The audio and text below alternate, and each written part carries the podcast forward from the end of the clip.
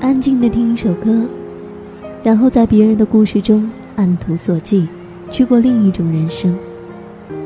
终于知道，其实，在这个庞然的世界中，你并不是孤单的一个。轻轻问候一句：“你好，我是珊珊。”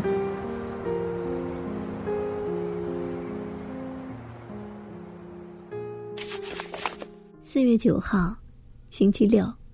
出发前二十七天，